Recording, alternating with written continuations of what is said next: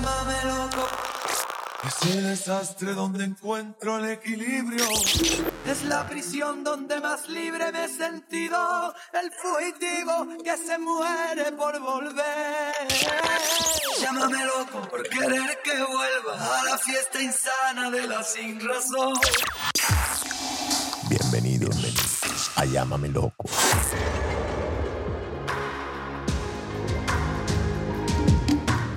¿Cómo estás? Excelente. En la película Alfie, la versión de Jude Law, él describía un momento que se llama el momento OO. El momento OO es cuando una chica o el chico tuyo hace algo que tú dices, uy, yo no puedo seguir de acá. Hasta acá llego. ¿Recuerdas algún momento OO de alguna pareja tuya, alguna pareja de un amigo? Tras bambalina, como se dice. Estaba pensando para que cuando me preguntaras diferentes cosas, estar preparado. Y en ese momento no se me ocurrió nada. Ahora se me ocurrieron dos en particular. Ajá. Uno en Colombia y otro aquí. En Colombia no me acuerdo cómo fue, pero yo conocí a alguien en Bogotá, creo que fue unas vacaciones, una niña muy buena gente, y comenzamos a conversar. Y en, en un determinado momento yo le dije, ¿por qué no te vienes a pasar unas vacaciones acá a Barranquilla y vamos a Cartagena y esto y lo otro? Y me dijo, sí, seguro, en el momento que tenga la oportunidad. Preparamos el viaje a Cartagena. Estando en Cartagena, nos íbamos todos de rumba. Y yo veo que ella pasamos todo el día entero en la playa, eh, salimos a almorzar, en- volvimos a la playa. Total, llegamos a la casa como a las siete y media, 8 de la noche, al apartamento donde íbamos todos ahí, eh, donde mi tía, y nos íbamos a salir. Íbamos ya, estaba preparándonos para ir a, al, a donde estaba el centro de conversiones, ahí donde estaban todos los sitios de rumbear. Y la pelada ni siquiera se bañó.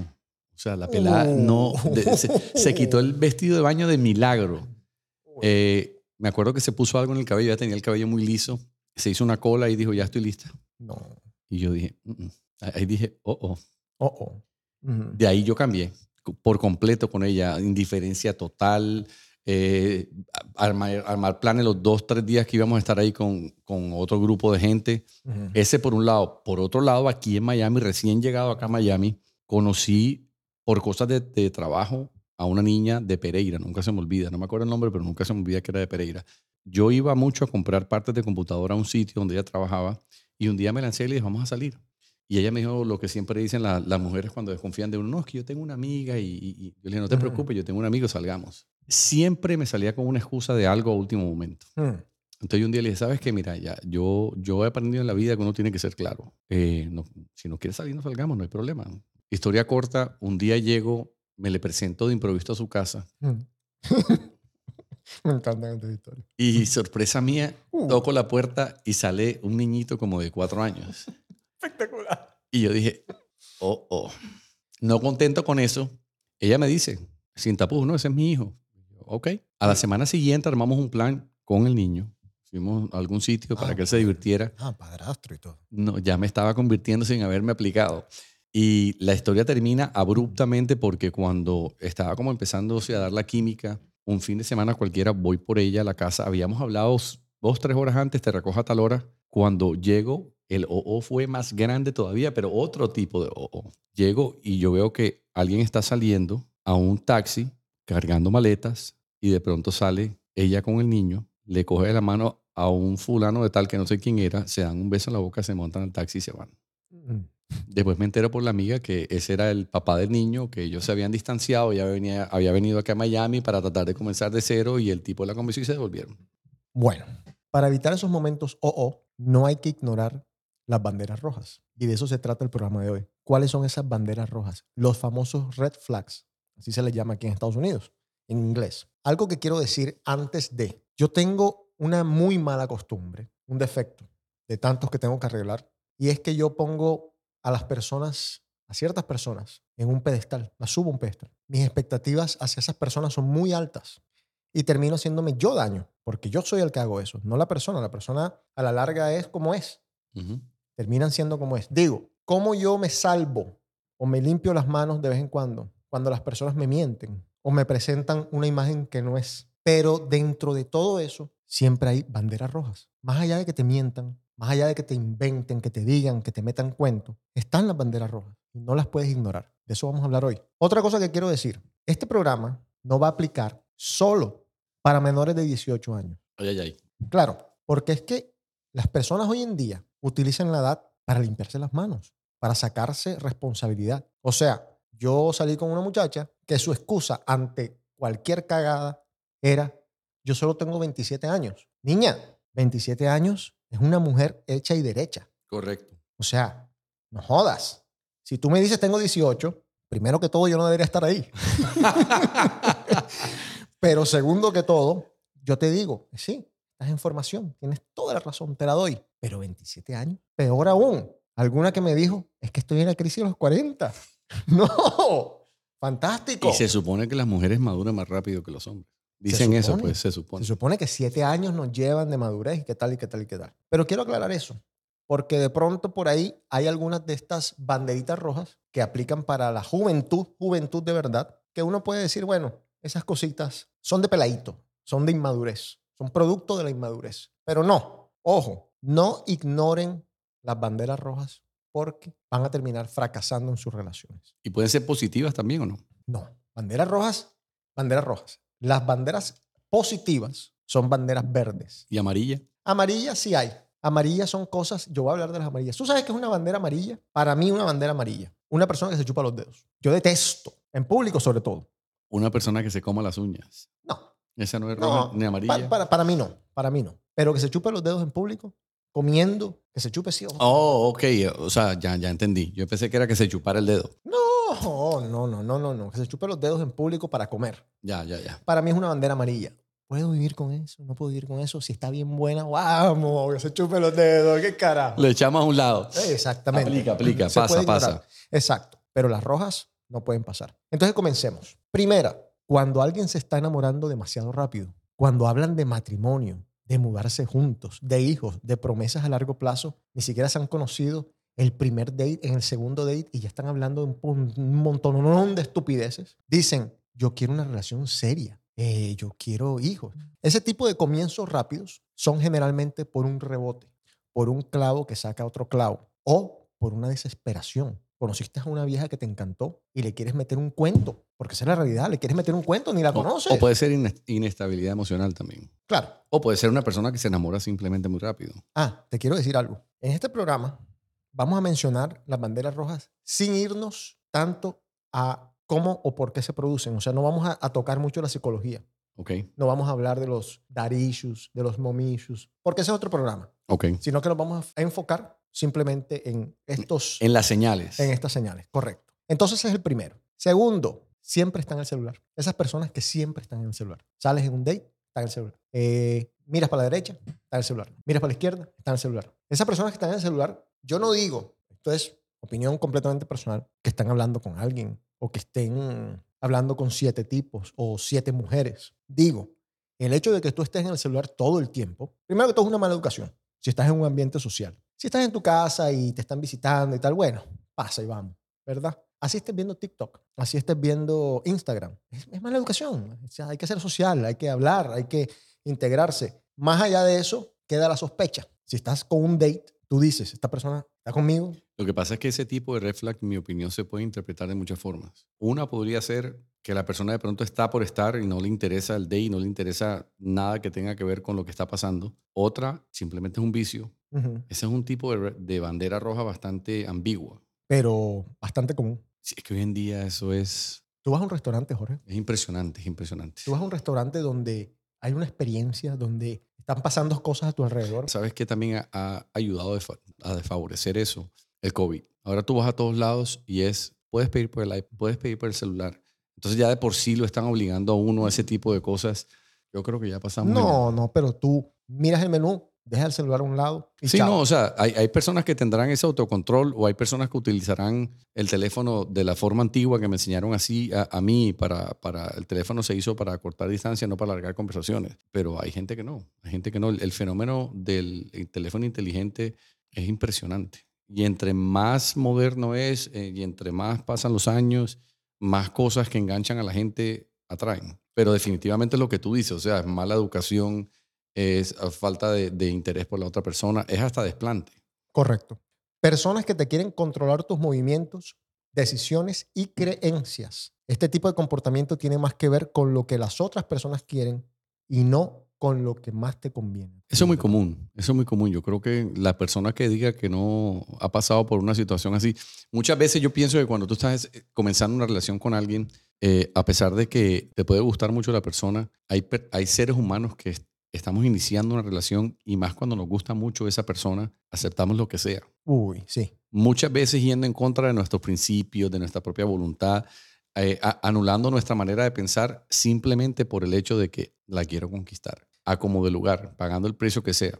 Pero a ti te han puesto, por ejemplo, micrófonos, te han puesto un tracker, eh, te han puesto un seguidor, algo en el teléfono que tú digas, no jodas, me sometí a esto. De pronto no sabiéndolo, pero... ¿Y si te hubieses dado cuenta? Pero sí, mm, yo me acuerdo haber tenido un par de novias que yo llegaba y me preguntaban, ¿a qué hora saliste del colegio y te fuiste para tal parte? Y yo le decía, hombre, yo me quedé en el colegio hasta tal hora y estábamos jugando fútbol y llegué a mi casa creo que como a las 8. Mentira, tú no estabas ahí, tú estabas en tal parte. ¿Y tú cómo sabes? Pero, me, o sea, puede haber sido mucho más joven, 14, 15, 16 años, pienso yo. Te puedo preguntar por qué mentía. La te, te, lo estoy preguntando haciendo un paréntesis, en serio, porque yo no entiendo por qué la gente miente. Hay dos razones. Mira, déjame interrumpir. La libertad. Hay personas que piden libertad, pero la libertad es propia. O sea, hazte libre tú mismo. Hazte libre tú mismo. Si tú mientes, te estás tú mismo encerrando te estás tú mismo metiendo en una cárcel de mentiras. Entonces, te pregunto, ¿por qué mentías? Lo que pasa es que yo pienso que eh,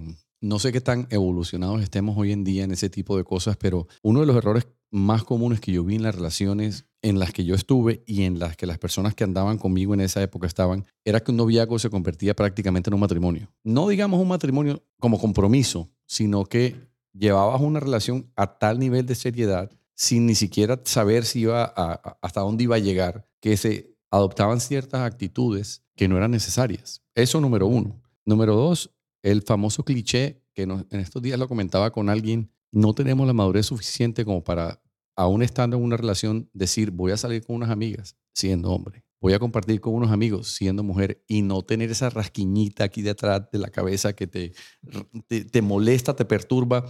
Es que él no puede tener amigos es que eh, ella no puede tener amigos, él no puede tener amigas.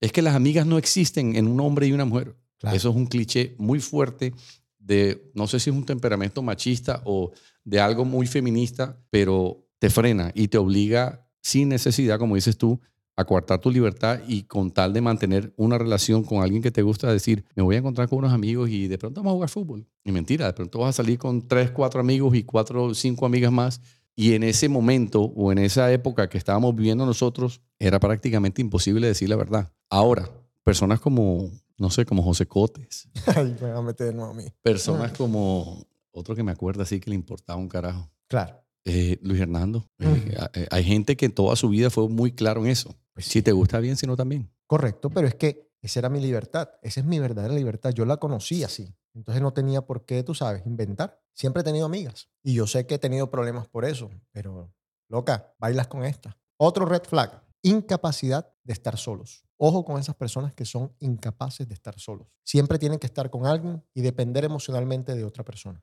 Yo me acuerdo que nosotros teníamos un amigo, yo no voy a mencionar quién es, porque el man era una vaina seria. El man era, o sea, primero era un complejo de que con él nunca contábamos Después era el complejo de que siempre decía, es que yo siempre ando solo. Y a veces uno entra en, ese sentimiento de pesar equívoco que termina haciendo daño a la persona y terminas como diciendo, ahí, está bien, ven con nosotros. No joda, hacemos un hueco más en el carro, no te preocupes. Y hay personas que confunden, hay personas que dicen, loco, sácame de la casa, yo no quiero estar con nadie. Eh, es que ustedes nunca me tienen en cuenta ningún plan. Es que yo no puedo estar solo.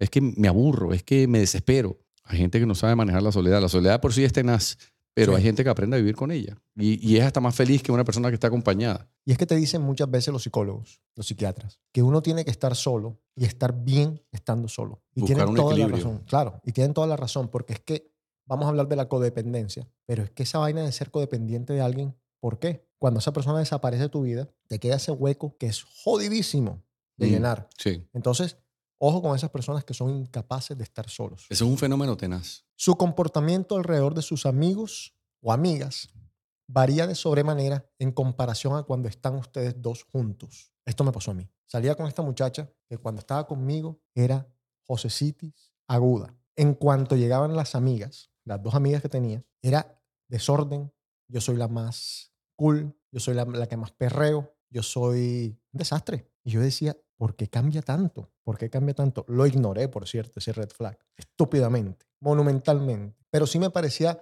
muy llamativo ese tipo de, de- comportamientos que, bueno, se explican por sí solos. Cuando estás con, con tus amigos, eres una persona. Yo creo que yo cuando estoy con ustedes y alguna pareja o alguna persona, creo ser el mismo, creo. Es más, diría que le doy la misma atención o hasta un poquito más a esa persona. Así que, ojo, el comportamiento alrededor de sus amigos varía de sobremanera. Cuando una persona te toca o intenta cosas más personales sin tu permiso y muy rápidamente, aclaramos.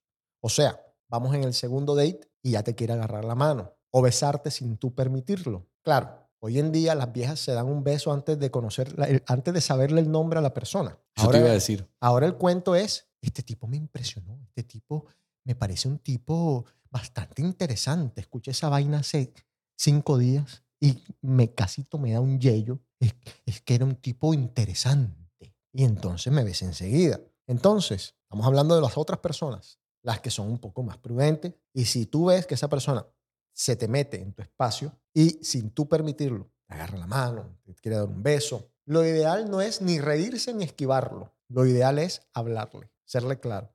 Mira, vamos a calmarnos aquí. Deja de estar, vamos a calmarnos, ¿eh? Vale al voltaje. Exacto. Lo que pasa es que se puede confundir. Ahí está amiga del grupo, sin hablar de nadie en particular, o sin- Mm, que puede ser súper cariñosa. eh, está en un grupo, de- es una amiga entre cuatro amigos y con toda es súper cariñosa, con to- a todos te ab- abraza. toki toki. Exacto. Entonces tú dices, bueno, lo que pasa es que a lo mejor ella es así, o a lo mejor está buscando lo que no se le ha perdido. Ella es así. Ella es así. Una frase, Ese, ese es un auto red flag. ella es así. Así soy yo. Así soy yo. Ojo. Así, así soy yo. Exacto. Exactamente, así soy yo. Ojo con No la, vayas a, no la vayas a tomar a mal, pero es que así soy yo. Así es. Falta de confianza. Se dicen que los celos, en una medida saludable, son hasta bienvenidos, pero la confianza en la pareja debe estar, sobre todo al principio cuando apenas se están conociendo. Los celos no pueden nunca estar fuera de control, ni al principio, ni en la mitad, ni al final, porque eso va a ser un indicador de lo que te espera en la vida. Y lo que te espera en la vida es un calvario, especialmente cuando te celan por cosas que no son tu culpa, como que alguien te diga, digamos, vamos al Publix y una chica se me acerca y me diga, oye, qué bien te queda esa camisa. Y yo diga, gracias. Y después me formen un peo por esa vaina. A mí me van a formar uno porque el que voy a decir yo ahora, yo llevo casi 18 años de casado. Y, a ver, cuando tú eres de un sitio, naciste en un sitio y pasaste por varios sitios, tú vas cogiendo ciertas costumbres, sobre todo, digamos, con el, no con el idioma, sino con la forma de hablar, para ser más prácticos. Cari y yo a veces estamos hablando y me dice, es que me molesta que le digas mi vida a cualquiera de tus amigas. claro, muy barranquillero eso. Entonces yo le digo, es que el barranquillero es así. Bueno, pero ahí me molesta. Mm. Tú lo puedes tomar con- como un red flag de inseguridad, de celos, pero de pronto puede ser también, estás tocando el lado femenino y, y yo soy especial y a las demás no le, o sea, a mí me tienes que dar un trato único. Y yo le regreso y le digo, bueno, entonces si es así, tú a fulanita le dices baby, eh, siempre le pongo el mismo ejemplo y se pone brava. A tu hermana le dice baby y a mí me dice baby. Entonces yo soy cualquiera Un baby. y cae uno en esa estupidez, o sea, sin razón, sin son ni ton. Lo otro es la persona que de pronto aplica a la tierra que fueres a lo que vieres, adopta unas costumbres que tú de pronto estás con ella y tú dices, él no es así, ella no es así. Y va tan voluble como el nivel del agua en el mar un día y al día siguiente. Eso es un red flag, en mi opinión. Eh, esa, persona tiene, está dando- mandando alguna señal. Pero supongamos que yo comienzo a salir con una muchacha de Argentina. Ellas no están acostumbrados a que tú le digas a todo el mundo mi vida, eh, ni nada de esas vainas que nosotros decimos en Barranquilla. Que por cierto, yo intento no hacerlo. Pero que tú, o bueno, que yo comience a decirle a la cajera del supermercado, a la que está aquí abajo en recepción, hola mi vida, ¿cómo estás? Y a la otra, hola mi vida, ¿cómo estás? O gracias, corazón. O gracias, uy, corazón, gracias, tal. Buen detalle. Entonces, sí se puede prestar a, a una mala interpretación. Sí, se puede, sí llegar a molestarle a una persona Un- que no conozca nuestras costumbres. Eso te iba a decir. Si es, si es alguien que no es de tu mismo país o de tu misma ciudad, eh, sin caer en que de pronto una palabra dicha de una forma significa algo en un país y en otro país otra, es, es comprendible, perdón, comprensible, pero no justificado. Pero si es de tu mismo país, en este caso mi esposa, no sé, eh, hay que, de pronto es un lugar de respeto que uno no, uno no se lo toma muy a pecho y no lo analiza, pero puede ser verdad. O sea, hay que, hay que ser un poquitico más consciente de ese tipo de cosas y, y puede ser una, un, auto bandera roja decir, y sabes qué, no es ser hipócrita y actuar de una forma cuando estás con tu esposa o tu novia y de otra cuando estás solo simplemente darle como que el análisis a la situación y decir, ok, hay que comprender los sentimientos de la otra persona y de pronto pensar, tiene razón. Por otro lado, esto no es de red flag, simplemente anécdota. Este, hay algunos países que dicen amo por todo. Correcto. Y, y hasta I love you por todo. I love you, amo, te amo. Me ha costado mucho porque tú tienes que discernir, diferenciar entender que no es verdad lo que te están diciendo. Sí, que no significa eso en detalle. Que no significa lo que tú y yo entendemos como te amo, como amo, como I love you. Entonces, bueno. Simplemente un favor y que diga, ay, te amo. Exactamente, exactamente. Seguimos. Otro red flag. La casa desordenada. Ay, papá. Un desorden quiere decir, dicen por ahí, no lo inventé yo, que un desorden es también un reflejo de tus estados de ánimo. Si tienes la casa desordenada, tienes la vida desordenada. Para que lo sepan, niños, niñas. ¿Es usted ordenado, señor? Yo creo que de pronto a cierto extremo soy demasiado sí corrigido en el orden. Y, eso puede ser un reflag. Eh, de pronto fui muy desordenado, fui, de hecho, fui muy demasiado desordenado en mi juventud y cuando uno pasa por la universidad de trituración de este país, que tienes que vivir solo, aprender a hacer todo solo, o creas un balance o vas al otro extremo.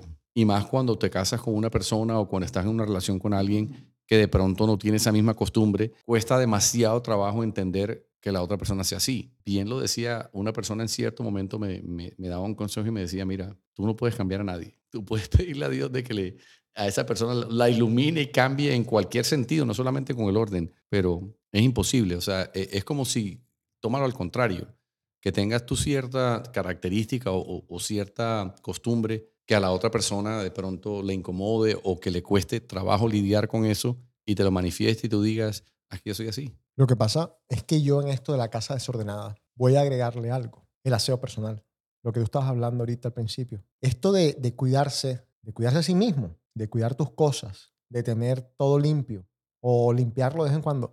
Porque si tú ahora mismo miras ese mueble, está lleno de polvo, pero yo lo voy a limpiar en algún momento, o sea, quizás hoy, quizás mañana. ¿Por qué? Porque me gusta tener la casa limpia. El baño, no voy a dejar, no voy a permitir que el baño esté muy sucio. Eh, tampoco la perfección. En esta casa no existe la perfección, pero si tú llegas, hoy, si, si yo llego a una casa donde de verdad está todo patas para arriba todo el tiempo que llego. Es un patrón, es un red flag. Es un red flag, es un patrón. Y eso va a decir también mucho de tu mismo aseo personal. Eso va a decir mucho de, de cómo te vas manejando en la vida y lo, que se, y lo que se te viene. Porque entonces, pensando a futuro, tú dices, pero bueno, me va a tocar a mí ir recogiendo cada, cada cosita que dejen tirada por ahí. Nosotros tenemos dos amigos que se adoraban y se amaban hasta que vivieron juntos y se pelearon y dijeron, más nunca volvemos a vivir juntos en nuestra vida. No se pelearon como amigos, mm. pero son cosas con las que no se puede vivir. Alguna gente no puede vivir con esa Sí, eh, de verdad es que es tenaz, es tenaz. Por muy buena que esté. Es tenaz. Por muy buena que esté. Bueno, seguimos. Que te critiquen o te apunten y te bajen el autoestima. Ay, papá. Las parejas están para sumarte, para hacerte mejor persona, para impulsarte a lograr tus metas. No para que seas un bueno para nada, y dependas de esa persona para todo. ¿Sí me explico? Hay personas que simplemente te critican es para eso. Tú no sabes hacer esto, yo lo hago. O sea, eres una buena para nada, eres un bueno para nada. Te apuntan y te dicen, lo hiciste mal. Eh, te están constantemente diciendo, lo hiciste mal. Te bajan el autoestima. En esto de bajarte el autoestima, me pasó. Me compararon. Y dije yo, no, hasta acá. Hasta acá porque a mí no me van a comparar. O sea, no jodas. No, señor. Entonces, importante que no se dejen bajar de verdad, de verdad, de verdad, las parejas tienen que darte paz. Las parejas te tienen que sumar. Por ahí hay un dicho que dice el señor Juan Carlos Charris mucho, mujer que no pide, hombre que no progresa. Dicho de otra manera, esa persona, esa pareja tuya, mujer, hombre, lo que sea, te tiene que impulsar a que tú aspires a más. Entonces, utilícenlo de esa manera este red flag. Detrás de un gran hombre hay una gran mujer. Y detrás de una gran mujer hay un gran hombre. Así mismo, pero al contrario. Seguimos. Abuso físico, emocional o mental. Esto, la verdad, lo tenemos que hablar mucho. La palabra tiene poder y a veces se hace mucho más daño que con el maltrato físico. Correcto. Esto es un red flag de los realmente grandes. Si a usted, hombre, mujer, su pareja o la persona con la que está saliendo hace tres meses o el man con el que está saliendo hace un mes le alza el tono de voz, le la toca. No estamos hablando de chupones. No estamos hablando de actos sexuales que a algunas chiquitas por ahí les gusta. No, estamos hablando de verdaderamente abuso físico. ¿Te dio tu puño? No, señora. No, señora. Arranque de ahí lo más rápido posible. Y ojo, no ignoren el verbal, que es igual, a veces peor. Entonces, para Eso te iba a decir, es- eso te iba a decir. Mucha gente dice, no sé si todavía hoy en día sea muy común, pero mucha gente dice, ah, por lo menos a mí no me pega. Me Mm. grita, a veces me habla grosero ante todo el mundo, pero a mí no me pega. Y otra cosa que es extremadamente particular y, y yo la encuentro muy o sea, increíble es que uno lo ve normal, no es normal en ninguno de los dos tipos, pero uno lo ve normal cuando es de un hombre hacia una mujer y lo Ujú. ve muy anormal cuando es al revés. Y, y- y- y, por ejemplo, puedes estar en una situación que estás conversando con una pareja, un grupo de amigos, X cantidad, y de pronto está esa típica pareja que están discutiendo un tema y dice una de las dos personas, ah, sí, porque es que mira, el concepto mío tiene que ver con tal cosa, y de pronto la pareja llega, corta la conversación Mm. o se monta encima y lo hace todo el tiempo, constantemente. Sí, no la deja hablar, no la Eh, deja hablar. nada, Sí, nada, claro. no, no te deja elaborar. Uy, sí. Ahí, ahí, ese, ese es un red flag indicativo de que la comunicación está, está heavy. Más que la comunicación. La adicción a las drogas o al alcohol. Red flag. Esto indica que la persona está lidiando con problemas de autocontrol y hábitos autodestructivos. Entonces, dejemos de ser Robin Hood. Dejemos de creernos que vamos a arreglar el mundo. Dejemos de creer o que nuestra misión es estar ahí para ayudar a esa persona a que salga de esa problemática. Terminas metido en eso. Más que, más, que más que salvar a la otra persona. Entonces, una persona que está adicta a las drogas o al alcohol, lo único que le puedes ofrecer es el teléfono para que busque ayuda. Pero ábrete de esa relación lo más pronto posible porque es un problema. Correcto. El narcisismo, primero que todo, ¿qué es? Es la obsesión con uno mismo y el colocar la importancia de las cosas en el lugar equivocado. La gente narcisista pierde el sentido de la realidad, tiene un ego enorme, de mala manera, y creen que el mundo gira en torno a ellos. Miles conozco, miles. Una persona narcisista, red flag. Para cambiar los patrones de comportamiento de una persona narcisista, de la única manera, a mi entender, es con terapia. Entonces, esa misma persona que está metida en este mundo narcisista, pocas veces va a entender que tiene un problema. Claro. Entonces, es un círculo vicioso en el que vas a estar metido por el resto de tu vida. ¿Por qué? Porque yo conozco gente, me ha pasado, que dicen, yo voy a buscar ayuda y voy a trabajar en mí y estoy leyendo 20 libros y tal. No, no, no, no, no, no están haciendo nada de eso. Yo conozco un amigo de nosotros que tiene 25 años en terapia, nunca ha ido a una. Ay, papá. Pero es así. Entonces, no, eh, ábrete, ábrete. Si esa persona realmente va a terapia, realmente se supera o supera esos problemas que tiene, bueno, te vas a encontrar con otra versión de esa persona, a ver si también te gusta. Pero no te metas pensando que esa persona va a cambiar y que va a ir a terapia en ese momento que te conoció. Y vas a ignorar los últimos, yo no sé cuántos años que no le importó un carajo. No, señor. Me acordé de la frase, tranquila o tranquilo. Ella va a cambiar, él va a cambiar. Exactamente. La gente que se irrita fácilmente ante distintas situaciones, te voy a contar una cosa. Foforito. Son personas que generalmente van a ser violentas y pueden recurrir a dicha violencia contigo mismo, con tu pareja o con la pareja. Alguna vez pedí una pizza y eran las 12 y la pizza no llegaba. Y el lugar de la pizza lo cerraban a las 12. La pizzería quedaba a tres cuadras de mi casa. Entonces yo tuve la genial idea de ir con esa persona a la pizzería a preguntar qué estaba pasando. Eran las 12, ya la pizzería había cerrado. El man del delivery aparentemente estaba haciendo los deliveries que, que le quedaban. Sí, Pero- terminaron la ruta. Pero esta persona quería que le confirmaran que la pizza iba a llegar. Entonces comenzó a tocar la puerta y había una persona al fondo que estaba limpiando lo que quedaba. Y esta persona seguía tocando la puerta, seguía tocando la puerta hasta que se tornó violenta. Y comenzó de fuck you para arriba, Ay, papá. patear puerta. De vaina no llegaron la policía. Y yo dije, oh, oh. Bueno, la gente que se irrita fácilmente. Ojo con esas personas. Tú sabes dónde se ve mucho eso y eso es una buena, una buena manera de ver en qué te estás metiendo. Ve en el carro con esa persona manejando y mira cómo se comporta ante el famoso road rage. Si le pasa un carro y lo cruza, si hay un carro lento, si le pita. Eso lo he escuchado antes. Bueno, ahí vas a encontrar muchas respuestas de lo que se te viene en la vida. Viendo a la gente manejar en situaciones. Pero el problema es que la mayoría de las veces uno ya lo encuentra cuando ya está metido en la película. Bueno, de eso vamos a hablar también. ¿Cuándo es demasiado tarde? ¿Y qué pasa cuando es demasiado tarde? Pero si todavía estás a tiempo, que mucha gente está a tiempo, acuérdate, no te enamores tan rápido, por favor. te llevan a un hotelito, te hacen eh, una buena cena, te, te invitan a un buen restaurante, ya te vas a enamorar. Déjate de joder. No, vamos a calmarnos, vamos a calmarnos, que lo que tienes en mano no es tan lindo. Entonces vamos a estar pendiente, ojo pelado. Poner el arroz en bajito. Claro, claro. La sobreexposición en redes sociales es generalmente un llanto para pedir atención. Ahora, las modelos, eh, las personas famosas, no se vayan a indignar conmigo. Yo sé que ese es su trabajo, que la mayoría del tiempo ni siquiera ustedes manejan esas redes, pero las personas normales y corrientes que están sobreexponiéndose, entendamos esto como, una persona que, que pone, yo no sé, 20 posts al día, eh, que, que, que cree que nos tiene que narrar su vida. Esa gente que, que de la mañana nos comienza a ver cómo prepara el huevo, cómo se mete el agua con limón, cómo le cambia el agua al pajarito y después por la tarde cómo compró ese proceso hermoso, súper interesante de haber comprado unos zapatos. y así sucesivamente. O sea, calma, tu vida no es tan importante. Ya, está bueno. Entonces, esa sobreexposición, hombres y mujeres. Hay manes que yo no entiendo. Yo no entiendo No, no. me preguntó. Yo te tengo una pregunta. ¿A ti te ha pasado de pronto que... Pasa que esta pregunta es peligrosa. Uy.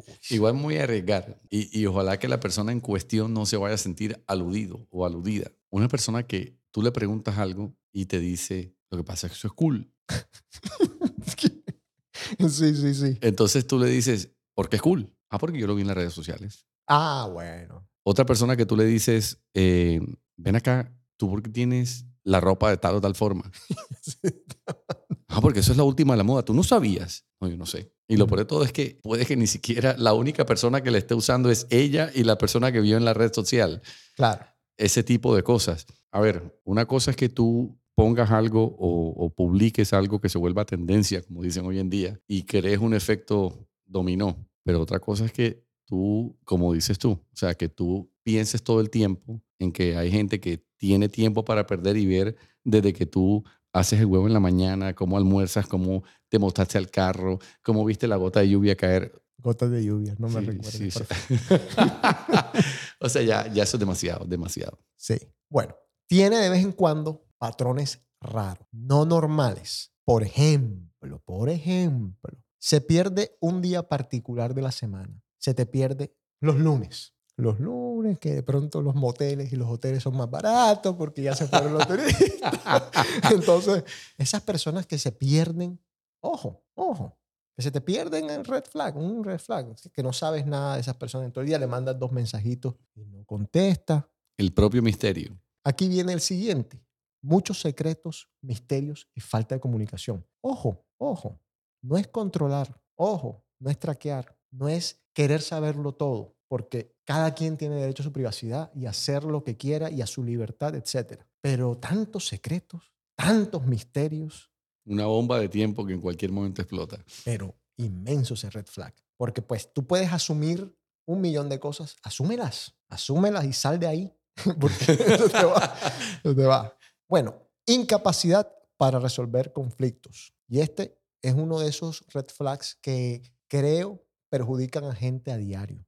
La gente que evita resolver los problemas va a crear mucha frustración y resentimiento en las otras. Se van acumulando los problemas y eventualmente todo va a explotar. Esto es comunicación pura, pero al mismo tiempo es esa incapacidad. A ver, tú comienzas a discutir un tema con alguien y esa persona simplemente se te va o se te queda callada, no te responde, no te dice nada o te dice yo soy así, como estamos hablando ahora. Entonces eso es un gran red flag, porque es que la primera vez vaya y pase, la segunda vez vaya y pase, pero tú vas a ir acumulando y acumulando y acumulando y acumulando hasta que vas a explotar. Claro. Y esto, matrimonios que se acaban, por cierto, el último indicador de matrimonios que se acaban, que fracasan en los primeros 10 años es 75%. 75%. O sea, casi todos los matrimonios fracasan. Para tener en cuenta, son poquitos los unicornios hoy en día. Antes era el 50%, hasta hace 5 años creo. Hoy es el 75%. Es un escándalo. Sí, es bastante preocupante. los modales, la educación, los valores, ¿se alinean o no con los tuyos? Y estamos hablando de todo. ¿Por qué? Porque hay vainas muy culturales con las que yo no sé si puedo vivir. Hay muchas cosas que hacen otras culturas, otros países, que tú dices, no joda. No quiero hablar de nada específico porque de pronto hay algunos amigos que van a escuchar el programa y se van a ofender. Claro. Pero son cosas muy culturales. Y más allá de lo cultural, vuelvo y te digo, un erupto en público. No, hombre. Sí, lo que pasa es que eso también tiene que ver, eh, bueno, no, no, no sé, de pronto yo lo veo así. Estamos en un país y estamos en, un, en una comunidad donde hay de todo. Y somos... Pero tú te tienes que adaptar. Sí, o sea, somos del mismo, somos del, del, de la misma raza, descendencia, somos de diferentes países, pero somos habla hispana y de pronto asumimos de que todos somos iguales y no. Y el choque cultural es, es tremendo. Pero lo, yo- que, lo que tú interpretas de una forma, la otra persona de pronto no lo ve así, más sin embargo, la ética, los buenos modales, la educación Mm, es la misma. Es universal. Es la misma. O sea, no, eso no está inventado eh, nivel de educación o manual de educación para X, Y o Z. No, los modales son los modales. Es complejo ver tanta diferencia y uno decir, ese es un OO. Ese es un, es un red flag tremendo porque tú llegas y por más de que te guste la persona, de pronto, lo que dices tú, te sientas a comer en la mesa con esa persona en una buena comida y de repente el tremendo erupto. Y esa persona no dice ni discúlpame ni nada, sino que dice, "Ah, Hermoso. me liberé. Y te mira con esa tranquilidad y tú por dentro dices, ¿qué le está pasando? Ese O, te- en el 99% de los casos, tienes que tener problemas de autoestima si vas a seguir con la persona, si están en, en una relación que está comenzando. Hay un problema aquí, porque me tocó, que es cuando uno no sabe cómo meterse a la persona y preguntarle detalles de su crianza. Porque a veces es preguntar cosas muy temprano Correcto. y a la larga te terminan perjudicando a ti, o sea, tu relación. Porque es que ahí hay muchas claves. ¿En qué ambiente tú creciste? Eh, esa famosa vaina de tú puedes el, sacar a la persona del gueto, pero el gueto de la persona no. Sí. Algo por el estilo. Sí, you can take them out of the ghetto, but no take the ghetto out of them. Y es muy, muy, muy cierto. No, y una cosa que es tremenda, se relaciona con varios red flags que hemos mencionado antes, es que ¿qué necesidad tienes tú de apurarte en una relación y llegar a ese tipo de puntos si estás en una evaluación? De pronto puede ser alguien con la que estás, estás com- compartiendo un tiempo, que estás saliendo, pero es, es un red flag delicado porque te puede salvar de muchas situaciones, pero al mismo tiempo averiguar más de la cuenta cuando uno en realidad no sabe para dónde van las cosas es un problema cuando se está buscando. Claro. Pero lo otro, lo que tú acabas de decir, ¿para qué te vas a enamorar tan rápido? Lo que pasa es que yo creo, porque lo veo a diario con mis amigas, que se meten en relaciones buscando esa idealización de la que estábamos hablando. Ese príncipe azul. Ese príncipe azul inexistente absolutamente, pero se esforzan. Se esforzan por tres o cuatro cosas. Porque tienen plata, porque son de tal país, porque tienen tal bote, porque tienen tantos jet skis, porque tienen acceso a tal avión, porque tienen todas esas vainas de las que Ujú. veníamos hablando nosotros en el programa del Sugar Daddy y todas esas Sí, sí, cuestiones. todos esos clichés. Y tú comienzas a ignorar y a ignorar y a ignorar y tú dices, yo cambio esto por esto, yo cambio esto por esto, hasta que ya después no cambias más nada. O simplemente, ¿dónde están tus prioridades o qué es lo que estás buscando? Bueno, al mismo tiempo te digo, nosotros los hombres, se me presenta una rubia espectacular, la mujer soñada, 90, 60, 90, y se me mete un erupto en la cara. y yo, no sé, ¿eh? Yo no sé si, si de pronto el erupto me huele bien, ¿sí? Mm, A ver, hay, para mí hay mucho tiempo un red flag. Yo podía conocer la mujer más hermosa del mundo y yo veía que esa mujer fumaba Mm, adiós. Otra cosa, podía conocer la mujer más hermosa del mundo y le miraba las uñas de las manos y los pies. Digamos que no, no- no estén pintadas porque, eh, por lo que sea, pero sucias o mal arregladas, y también es un red flag para mí.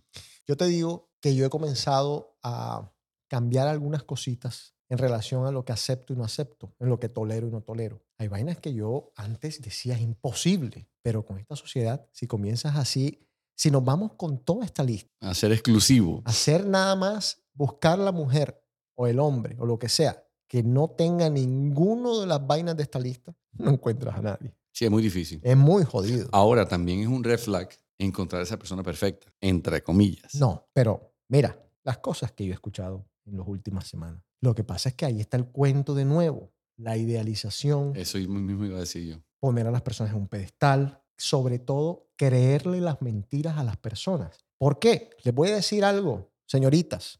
Nosotros los hombres le vamos a decir a ustedes todo lo que ustedes quieren escuchar para nosotros comérnosla. Se lo voy a repetir y con mejor gramática. Nosotros los hombres hacemos todo lo que sea y vamos a decirle todo lo que tengamos que decirle, sea mentira o sea verdad, para llevarlas a la cama. Si me quieren creer, créanme. Si no me quieren creer, está perfecto. No, y de pronto hoy en día ya las mujeres lo saben. Lo saben, pero no les importa un Lo carajo. saben y les gusta. Me reí ese día cuando iba camino a la casa después del show, cuando estábamos hablando y tú me dices, Tinder, tú te metes en Tinder y la mujer te pone lo que quiere. Tú vas a, a un sitio y muy seguramente en este mundo tan loco, pensaría yo, la mujer es la que quiere Claro. y no, no como normalmente es. Es parte de la globalización en la que estamos hoy en día, la locura del mundo. Sí, pero aquí, particularmente en Miami, como hay tanta competencia, hay tanta mentira, de lado y lado. Entonces te echan unos cuentos. Es más, estaba hablando con, con una amiga de nosotros esta tarde y dijo, yo me casé con un man de tal país, con un man de tal país. Y el man, cinco años de noviazgo, pero un gentleman. Una vaina increíble. Ese man, no joda, me abría puertas. Ese man estaba pendiente de mí. Yo era el centro de atención, yo era el centro de mi vida. Dije, sí, me caso. Y se jodió. El man cambió por completo. Celoso, posesivo, machista. O sea, la lista que tiró la pelada. Yo dije, no joda. Cinco años se aguantó el man. Hay que darle crédito. Llama la atención. Llama bastante la atención. Ese es un poderoso red flag. Exactamente. Pero, eh, ojo, las mentiras. O sea, revisen, revisen, revisen si el Rolex es de verdad. revisen, revisen si la camisita no es china, tú sabes. Revisen, revisen por si las moscas. Pregunten por ahí a los amiguitos. Existe un término en inglés que se llama gaslighting. Cada día lo escucho más, cada día es más utilizado por los psicólogos. ¿De qué se trata? Básicamente es manipular a las personas de manera tal que esas mismas personas comiencen a cuestionar su sanidad o si están bien o mal. Similar al narcisismo, pero es otra forma de manipulación. Las personas que te dicen, no es que tú, tú por qué eres así, tú por qué eres así, de cosas que son válidas. O sea, de problemas que tú identificas que son válidos y tú haces el reclamo. No, pero tú estás equivocado, eso no es así. Y tú comienzas a decir o a cambiar tus valores o a cambiar eh, tus creencias y terminas volviéndote una persona que no eres Correcto. para aceptar a aquella otra persona que a la larga es un desconocido en tu vida. Te adoctrinan. Te adoctrinan, exactamente, te adoctrinan. Falta de inteligencia emocional. Ojo con este red flag. Ojo con este red flag. Empezamos con las emociones y no con la inteligencia. Así es. Son personas que no son empáticas, que no pueden entender cuán mal te pueden hacer sentir ante ciertas situaciones, que no velan por tus sentimientos. Personas egoístas, egoístas en muchos sentidos, eh, y la falta de inteligencia emocional no solamente te perjudica a ti, perjudica a la persona. Esa va a ser una persona que va a tener tendencias depresivas, que va a tener muchos problemas, ansiedades, porque la inteligencia emocional, créanlo o no, no joda, es tan importante, o trabajar en, la- en la inteligencia emocional es tan importante como trabajar en tu cuerpo, en tu buena alimentación. Sí, yo creo que crea un balance en todo. Claro. Y eso te va a ayudar también a situaciones como, por ejemplo, el COVID. ¿Por qué el COVID nos dio tan duro? Porque nosotros, como seres humanos, estábamos vuelto nada. O sea, no estábamos preparados y emocionalmente estábamos todos. Sí, el que, el que estaba en un maremango de emociones o viviendo cualquier tipo de cosas y viene un confinamiento, viene un encierro, se, comienza, se comenzaron a despertar una cantidad de cosas que uno no sabía ni siquiera que tenía por dentro. Así es. Ahora, es muy difícil definir la inteligencia emocional globalmente o como tal o darle una sola explicación. Sí. Pero bueno, ya saben, hacia ti, o sea, la parte que a ti te importa es que sean empáticos contigo, o sea, que te entiendan. Eso es, eso es todo, que te entiendan. ¿Te sientes así? Bueno, respeto tus sentimientos, estoy de acuerdo o no estoy de acuerdo, y eso son dos cosas totalmente distintas. Te puedo ayudar en esto, te puedo ofrecer esto, eh, estamos claros, pero que sean empáticos. Eso es algo que yo le reclamé mucho a una ex, lo asociaba yo con la lealtad del momento. A mí no me importa si ya tú no me amas, eso es lo de menos a la larga. A mí me importa que esa, ese post tú no hayas sido leal conmigo, tú lo hayas hecho de esta y esta y esta manera y no hayas pensado ni un segundo en mí, que no me hayas liberado, que no me hayas entregado la única pregunta que te hice, que no me la hayas contestado, ¿me entiendes? Falta empatía. O sea, ¿por qué? Porque era muy fácil ser honesto, decir una sola cosa. Yo estaba pidiendo una solita cosa. Dime esto, contéstame esto. La persona no. No, no, hasta el sol de hoy. Lo que pasa es que yo creo que decir la verdad es complicado. Hay que tener mucha personalidad y hay que... Pero es lo correcto. Sí, claro, claro. Sí, sí. Yo pienso que si el mundo estuviera gente, lleno de gente correcta, sería un mundo raro. Claro. Porque nosotros estamos normalizando lo incorrecto, las Sí. mentiras, las traiciones, la deslealtad. Pero vuelvo y te digo, no, no estaba para el momento. No estaba por el momento. Entonces, esa, ese tipo de, de actos que denotan falta de inteligencia emocional te terminan jodiendo. Así es. Ahora viene uno muy bonito, cuando le permiten a la familia y a los amigos meterse y opinar de la relación. Pero ¿por qué, por qué dejaste esa para el final? Eso lo hiciste a propósito. ¿no? No sé. ¿Por qué? Esa vaina, eh, sí, claro que me ha pasado, claro. Claro, Eh, no puedo entrar en detalles porque tengo que tener respeto con mi pareja, pero muchas veces cometemos ese error.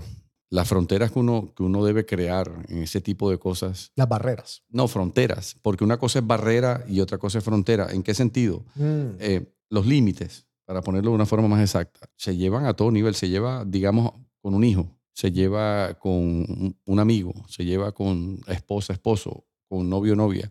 Muchas veces, por justificación, lavamos la ropa sucia en la calle y no nos damos cuenta que la ropa no está quedando limpia, sino que la estamos lavando de acuerdo a como queremos que quede. Así que de medio limpia medio sucia. Puede sonar confuso, pero el que se casa, casa quiere. Tú no te casas ni con tu mejor amigo, ni te casas con tu mamá, ni te casas con tu hermana. ¿Cuál es la barrera? La barrera es que por alguna situación personal o por alguna situación sentimental o emocional, tú digas, no, es que yo no puedo entender porque tú todo lo tienes que contar. Y otra cosa es saber diferenciar que de la misma forma como tú puedes tener amigas o amigos con la que compartes, sepas mantener tu privacidad. Hay gente que, digamos, no tiene la confianza necesaria para hablar con cualquier persona y tiene una relación, digamos, eh, cercana con un miembro de la familia. Hay que saber tener ese equilibrio y no cruzar la línea porque en el momento que tú traes eso a una relación es complicado. Yo te voy a decir una cosa. Yo no conozco a ninguno de mis amigos que no haya tenido problemas con este cuento de que las familias se le metan en el rancho. Pero quiero aclarar algo y que quede muy, muy claro. No pasó cuando se casaron. No, no, no, no, no, no. Pasó en el noviazgo. Y no pasó 10 años de novios. No, señor. Pasó a los tres meses, seis meses de ya tener una relación en donde la mamá opinaba, en donde el papá opinaba, en donde los amigos opinaban y ya pues era un boroló. Sí, no, y lo que pasa sobre todo, digamos, en el caso mío, sin ser muy específico, yo vengo eh, en un ambiente donde siempre había mujer de por medio. Claro. sí. Entonces, era muy complicado no oír consejos que a lo mejor eran exigencias o en determinado momento que de pronto uno lo puede ver muy sano y muy natural. Es que yo quisiera que mi hijo se casara con fulanita o que mi hija se casara con fulanito. Es que mi hija se merece a este o aquel. Hombre, el que te va a casar eres tú. El que va a vivir una vida eres tú. Llevémoslo a un campo más sencillo. Yo quiero que mi hijo estudie tal cosa. ¿Quién es el que va a vivir de lo que estudia? Aunque yo debía haber escuchado a una mamá por ahí que me dijo, esta no sabe hacer un huevo. Eh, de- Debí. No, y, y- y definitivamente eso, esos son los red flags más, más ambiguos porque uno ve lo que quiere ver. Bueno, ahí quería llegar. Listo. Ignoraste los red flags. Ya es demasiado tarde. Estás muy metido en la relación. Ya tienes seis meses de novio.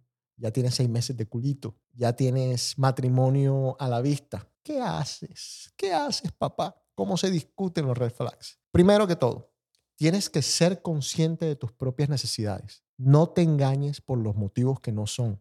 Sé honesto contigo mismo. O sea, yo puedo vivir, puedo ser feliz, puedo tener paz con este, este y este red flag y ahí tomar decisiones. Entonces, honestidad, comunicación. Hay que comunicarse con las personas.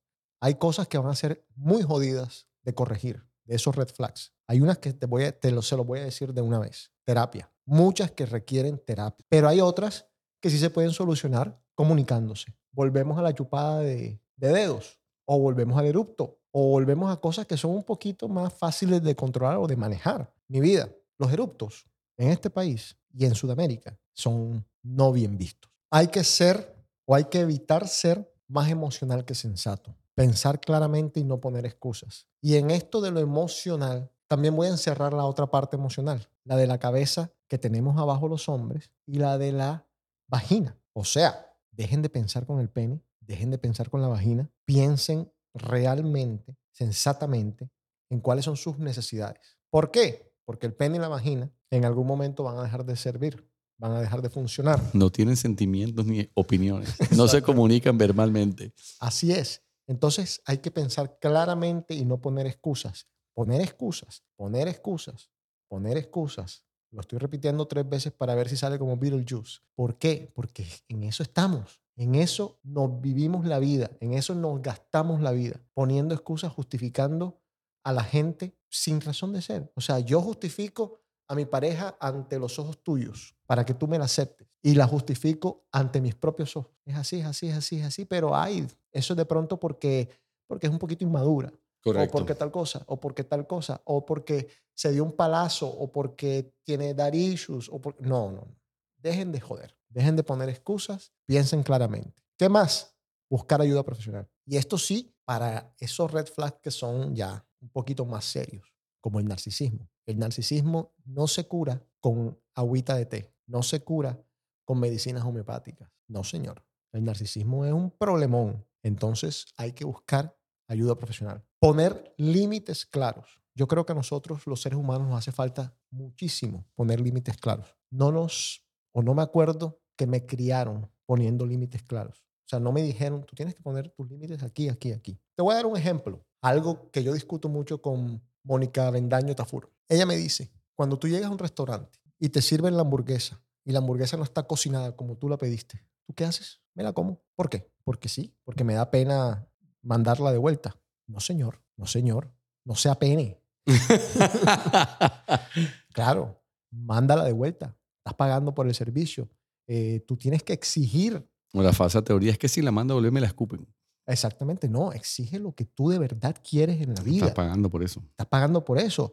Exige lo que a ti te va a hacer feliz. O no, o no exija lo que no das. Así es, así es. Entonces, poner límites claros también cubre eso. Reconéctate con amigos, familia y gente que vele por tus sentimientos y con quien te sientas bien para que te des cuenta, una vez más, de lo que es correcto y lo que no es correcto y de cómo te sientes bien versus cómo te sientes con esa persona. Importantísimo. Hay gente que lo que hace cuando comienza a salir con una persona es que se esconde, que se esconde y se vuelve el mundo de ella y él, o de él y ella. Sí, sí. Entonces no tienen una visión hacia afuera de lo que de verdad está correcto, lo que, cómo me tratan a mí mis amigos, cómo volver me tratan algo, mis volver la relación saludable y no, no volverla, eh, no renunciar a lo que es la vida de uno por una nueva etapa. Así es. Y eso te da también piso eso te pone los pies sobre la tierra y, ahí vas a decir, no joda, ahora que me estoy dando cuenta, este comportamiento de esta persona no es normal, porque mira mis amigos. Hace poco me contaba alguien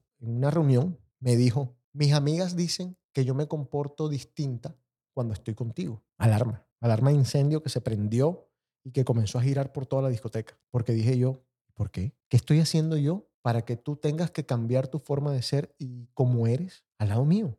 No debería ser así. Entonces, no sé si era yo, no sé si era ella. Nunca supe, nunca entendí exactamente a qué se refería en esa situación, pero es un alarmón, es un alarmón, porque no, Jorge tiene que ser Jorge en todo momento, al lado de tu esposa, al lado mío, cuando ella no está, y yo tengo que ser yo siempre, porque si yo voy a ser una persona cuando salgo con mis amigotes y otra persona cuando estoy con mi pareja, no, soy una mentira. No sirve. No, no, no, no, soy un traicionero de mí mismo. Entonces, nada, tienen que, que ser ustedes y sobre todo en este tipo de relaciones que ya saben que tienen un red flag de por medio. Y por último, está atento a cuándo es la hora de salirte de esa relación. No funciona, no funciona. Listo. ¿Estás casado? ¿Tienes 25 hijos? pero no funciona, no funciona. Estás de novio, tienes un mes, no funciona, no funciona. Y hay que ser muy coherentes, hay que ser muy coherentes. Eh, a veces uno dice, como acabo de decir yo, a mí no me gusta esto, esto y esto, pero es una rubia espectacular y de pronto me gusta esto y esto y esto. Yo conocí una amiga que decía, yo no salgo con peladitos, a mí me gusta salir con hombres hechos y derechos. Y vela, y vela ahí, con un peladito.